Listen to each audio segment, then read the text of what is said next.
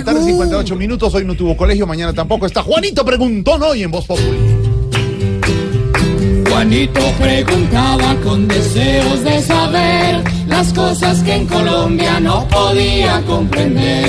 Juanito tiene dudas que queremos aclarar y una buena respuesta de seguro va a encontrar. Y voy a aprovechar que tengo a mi tío Florero con su saquito de lana y le voy a preguntar. Forero, forero. De terrenos baldíos le quiero preguntar por qué unos se han vendido de forma irregular. ¿Por qué, tío? Juanito, es que los baldíos son un tema delicado porque son propiedad del Estado, o sea, de todos los colombianos, que el Estado lo entrega a campesinos sin tierra para que lo trabajen.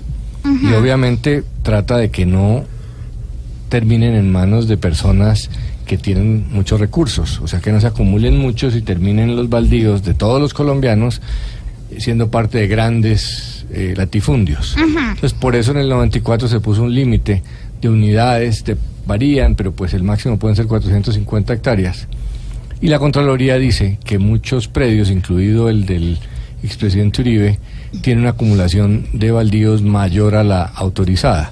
El expresidente ha dicho que no es así, que él, que esos baldíos que él recibió, compró, perdón, su familia, eh, son anteriores a 1994, en que, fecha en la cual se podía acumular más baldíos de los que se puede hacer ahora. Entonces falta ver que eso se investigue, porque si es así, si tiene razón el expresidente, pues es el colmo que la Contraloría no, se preocupe de verificar una cosa tan fácil tratando de ser un expresidente. Ya anunció que lo va a demandar, dijo el presidente Uribe. ¿no? Pero vamos a ver si, pues, la Contraloría también hay que creerle. Entonces está bien que se haga la investigación, porque está bien que haya predios grandes, en algunas partes se necesitan para poder hacer agricultura intensiva, como en la Orinoquía.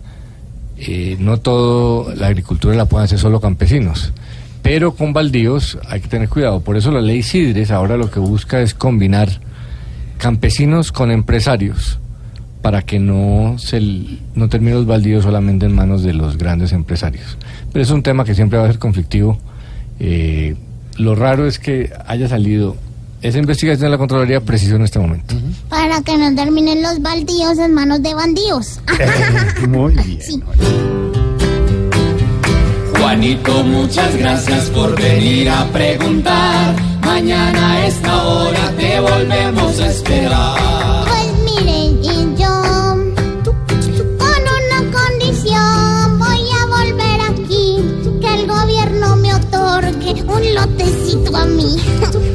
Pobre Juanito preguntó siempre buscando explicación, solo Blue Radio le dará contestación. 5 de la tarde vienen las noticias, muchas informaciones en desarrollo y cuando regresemos ¡Que viva estaremos desde la zona de concentración y el domingo a las 10 de la noche en Caracol Televisión, Voz Populi. TV.